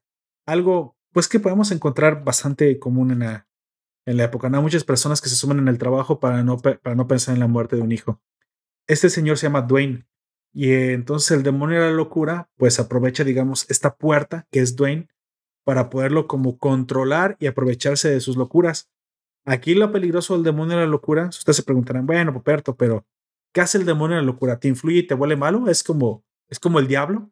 No, lo que literalmente hace es que cuando influye sobre ti, puede hacer que tú solidifiques tus miedos y tu locura. Así que esta cabeza de JFK gigantesca que parece una esfinge, un, monolito enorme de piedra, tragándose cual titán de Attack on Titan a las personas en medio de Dallas, es simplemente la representación visual de, de, la locura. Eso me recordó mucho a, los cazafantasmas. ¿Se acuerda Don Comics al final de la película de la Cazafantasmas 2 que, que decían que el fantasma, el demonio era tan poderoso que utilizaba tus medios contra ti y los solidificaba? Y que en, una, en la escena final le dicen los cazafantasmas, no piensen en nada, pero ahí va siempre, no me acuerdo, el, más como, el más bobo de los cazafantasmas, no me acuerdo quién era el que lo interpretaba, y piensa en un hombre gigante de malvavisco, y es el, el clásico hombre gigante de malvavisco que ataca, que ataca Los Ángeles o ataca Nueva York, no me acuerdo, que ataca Nueva York. ¿Mm? Pues algo así, algo así pasa. El grito, el, grito americano o el, o el demonio de los miedos hace, o de la locura, perdón, hace que tu locura se solidifique.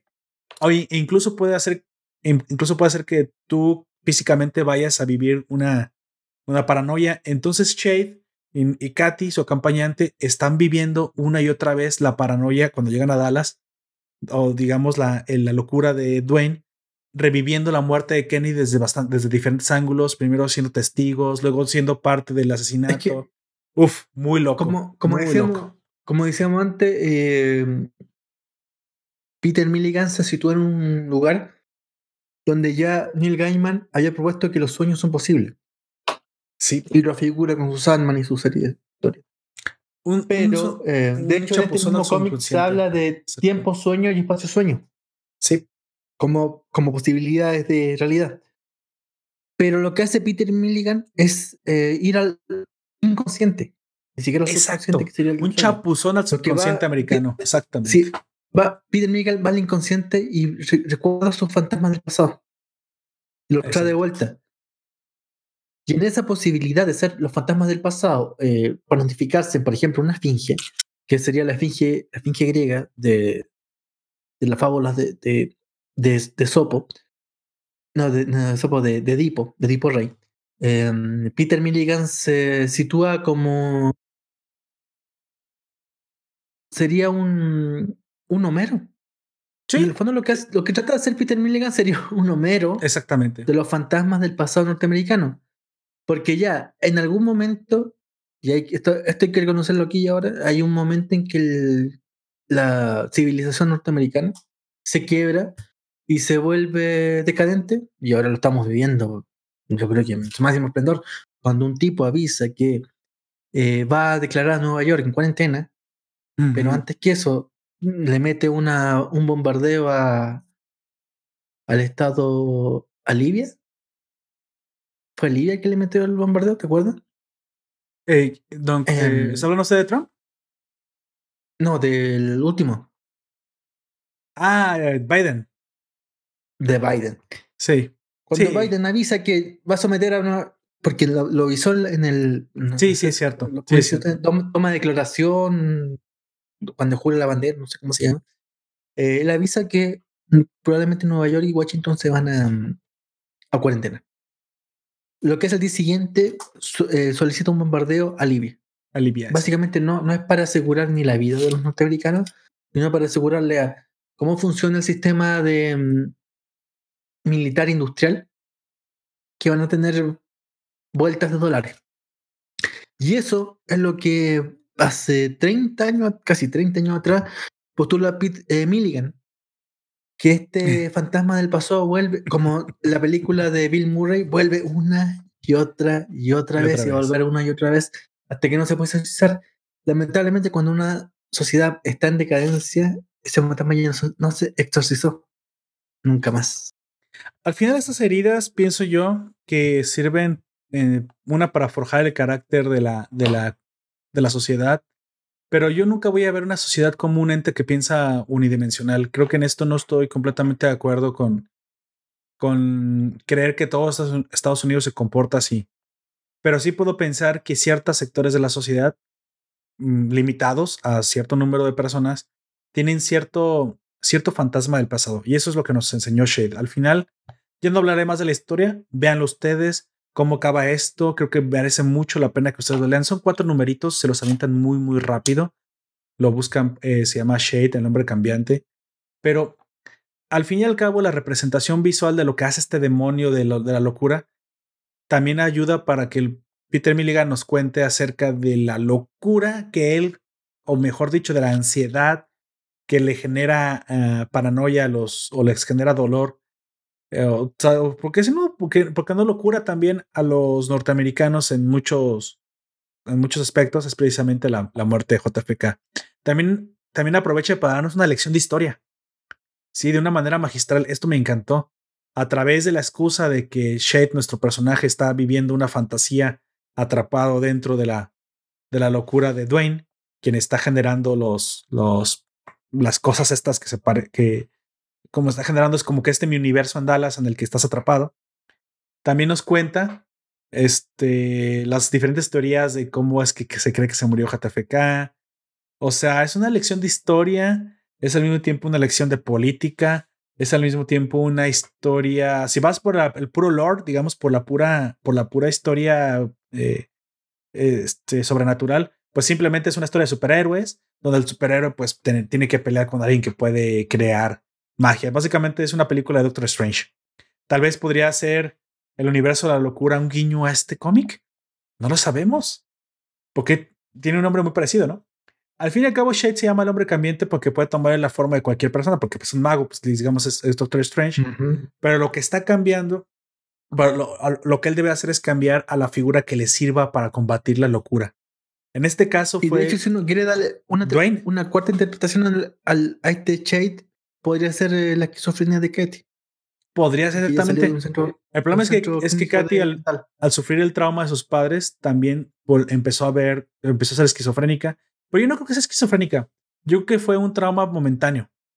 Pero ella atribuye a que está loca el hecho de que pues está ayudando a Shade. O sea, básicamente le toca a, a una chica traumada ayudar al asesino de sus padres. Pues, ¿qué más traumas podrías tener, no? Entonces comienza a pensar que las visiones que tiene no son reales, porque en su momento tuvo visiones, pero ¿quién no las puede tener después de vivir lo que vivió Katy? Pero Katy ya no está loca, sí, pero sigue, ya no está loca, pero sigue viviendo las locuras ahora de forma física, no solo metafísica. Curioso, plantea una, una, muchos ángulos. Hasta aquí lo quiero dejar. Me, encantó lo que vimos de Shade de Peter Milligan. Me encantó este arco de JFK. El cómo termina, el cómo se soluciona. Descúbranlo. No es demasiado difícil tampoco. Nos hablan al final un pequeño epílogo de estos cuatro episodios de un poco de la creación, el cual ya la cubrimos. Básicamente es un superhéroe de otro mundo o un mago de otro mundo que viene a nuestro mundo para pelear contra la locura. Hoy fue la muerte JFK. Números posteriores, quién sabe qué otros. Bueno, no somos gringos nosotros, ¿verdad? Pero esto, pues bueno, sabemos que es para los gringos. Quién sabe qué otro em, miedo o qué otra eh, locura o que otra paranoia norteamericana o que otro fantasma del pasado vaya a ser el, el, antagonista en los siguientes números, ¿no? Curioso que se utilice esta figura para ir peleando contra, contra fantasmas del pasado, literalmente. Una, un elemento narrativo bastante interesante, una mezcla bastante interesante, casi, casi una obra, una maestra del surrealismo, podría decir yo. Muy bien construida la historia y al nivel muy probablemente de, no le pide nada a Neil Gaiman y su Sandman. ¿eh? Tal vez dije una barbaridad, pero yo así lo sentí, porque así, así de bien me pareció bien construida la historia. Y de repente también aprovecha esa crítica social, ¿eh? con lo que les dije de que en una pelea entre un blanco y negro y un cuchillo de por medio, la policía disparó primero al negro. pero, ¿quién no lo hubiera hecho en el sur, Don Comics? ¿Quién no lo hubiera hecho en el sur? Así que acabamos, enumeramos las, las claves me parece que podemos tener tres claves importantes. Una es una, un periplo por, la, por los fantasmas norteamericanos y lo que puede llevar a locura a la sociedad. Dos, la crítica social de qué es lo que nos está pasando. Nos hemos dejado hacer preguntas. ¿Por qué permitimos que, que, que las cosas eh, no, o sea, una crítica es a que se, se lleven simplemente, se nos, se nos manipule y, perdamos el, el piso? Un poco un poco la automatización, un poco la crítica a, este, a la automatización y a los medios de este. Ya, Don Comic se volvió. Ya estoy dando las claves finales de, del cómic. Entonces, le, le, repito porque no sabemos. Primero, creo que podemos sacar tres claves de, este, de esta historia. Primero, que es un periplo precisamente surrealista en la parte más, más literaria de, esta, de este cómic, de un superhéroe peleando contra los fantasmas del pasado. Muy bueno. Dos, creo que también es una crítica social bastante válida acerca de porque la sociedad se ha dejado de preguntar las cosas importantes y hay veces que es más cómodo mirar hacia otro lado que buscar la verdad. Y tres, el cómo a veces olvidamos que para que como seres humanos estamos llenos de, de esta capacidad de locura inmensa, que no siempre es mala, a veces se puede causar para buenas formas. Creo que la creatividad es un poco de locura todo el tiempo, pero bueno, este cómic la dibuja para que sepas cómo se vería fuera de ti, ¿no? Cómo, cómo le escupiría tu mente. Bastante interesante. Lo que coincidimos es que eh, hablamos de Falcon and Winter Soldier. Lo primero tenemos ahí un trama de los soldados norteamericanos de las, las sucesivas guerras de Estados Unidos. Algunos soldados sobreviven mejor, otros peor. Me parece que Winter Soldier representa em, Winter Soldier representa el soldado que fue suficientemente golpeado por el trauma de guerra. Sí. Y eso es lo que representa más la sociedad norteamericana o, por lo menos la sociedad norteamericana que queremos ver es Chait. Porque Chait representa esta sociedad más golpeada, más traumatizada, más la muerte del padre, más la muerte del héroe solar. Y ahí se empieza a volcar hacia una vuelta esquizofrénica, digámoslo así, un, un héroe que cuando se da vuelta la rueda se vuelve asesino, y después vuelve a ser héroe, y después vuelve asesino. Y ella ve a su al asesino de sus padres en este héroe, el asesino de su amante en este héroe, pero a su vez ve al amante, que fue el asesino de todos ellos antes. y eso es lo interesante de. Eh, por una coincidencia del destino, coincidimos en que Chey Falcon y Winter Soldier tocan el mismo tema.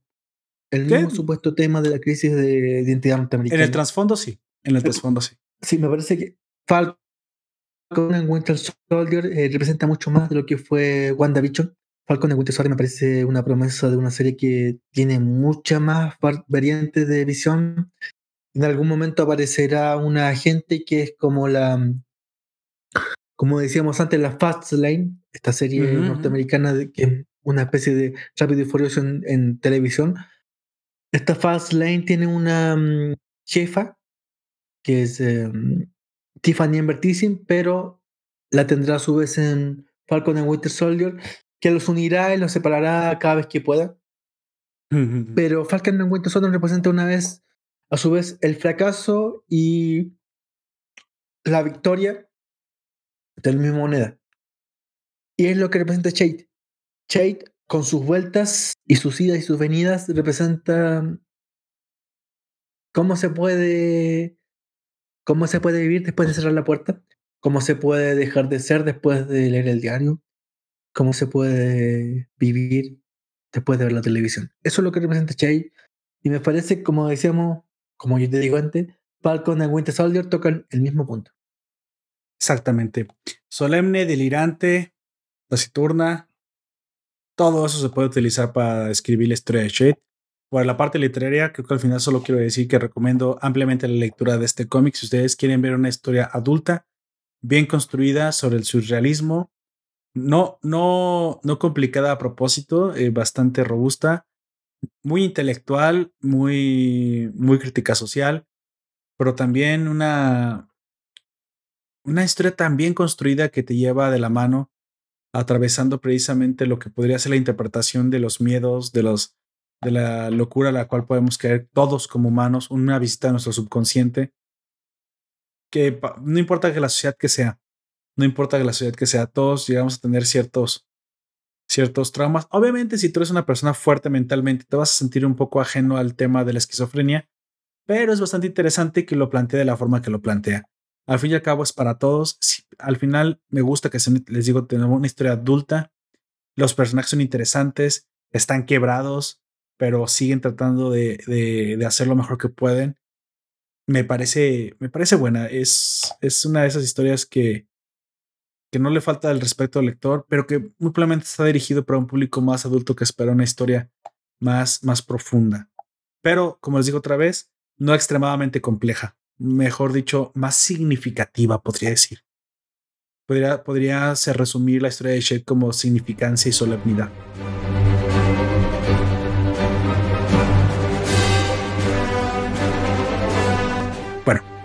Llegamos al final. Eh, antes de irnos, me gustaría recomendarte que te des una vuelta por nuestro Patreon. Antes de suscribirte, podrás disfrutar del contenido exclusivo del podcast solo para nuestros Patreons y otros beneficios te va a encantar. Ve allá, te lo dejo en, los comentarios. También me gustaría agradecer aquí a Don Comics Present y a todos los que hacen posible este podcast, a los que nos acompañan en el directo y a todos nuestros ciudadanos que comparten el contenido del grupo de la nación llamado Nación Poperto Forum en Facebook. Únete si quieres también conocer a otras personas como tú compartiendo contenido geek. Como siempre, te invito a conocer a los amigos de la nación, chicos de enorme talento y gran contenido. También te recomiendo que te suscribas a las notificaciones de nuestra página web para que no te pierdas ni un solo podcast. Ahí simplemente le dices al explorador, sí, quiero recibir notificaciones cuando, cuando salga un episodio nuevo de Nación Poperto. Te lo prometo, solo es para eso. Y te va a llegar como magia, sin instalar nada. También todo esto pues lo vas a encontrar en los vínculos de la descripción de esta publicación de podcast o, de, o del directo. ¿sí? Ahí lo puedes encontrar. Al final me encantaría lo, De todos modos, lo más importante es que nos dejes tu opinión, que nos digas qué, qué es lo que opinas de la otra cuestión y les dejaré la pregunta planteada. Mm, ¿Qué fantasma de la sociedad creen de sus países? En el caso de mexicanos, pues ya dije uno fue el terremoto, pero me encantaría dejar esta pregunta y creo que quiero que eso se vuelva una costumbre, dejar a la reflexión algo al final del podcast. ¿Qué fantasma creen que ustedes acusa más a la sociedad donde ustedes viven? Me encantaría saber. que nunca duerme? Me encantaría saber para ustedes cuál fue, porque para muchas personas fue, puede ser un evento diferente el que haya marcado un antes y un después en sus vidas. ¿Sale? Bueno, Don Comics, por favor, ¿algo más que decir? Un gusto, Nombres Comics, aquí ahora un gusto ver acompañado a Lord Puerto y a todos ustedes en esta nueva en este nuevo capítulo de Nación Poperto y esperamos que les haya gustado el cómic del que hablamos y la, el primer capítulo de Falcon and Winter Soldier. Nos dejen en sus comentarios y hasta la próxima semana. Nos despedimos de ustedes. Yo fui Lord Poperto, me acompañado en cómics y eso fue todo por ahora. Por último, te recuerdo que nos puedes escuchar en Evox, iTunes, Google Podcast, YouTube y Spotify. Hasta la próxima. Chao.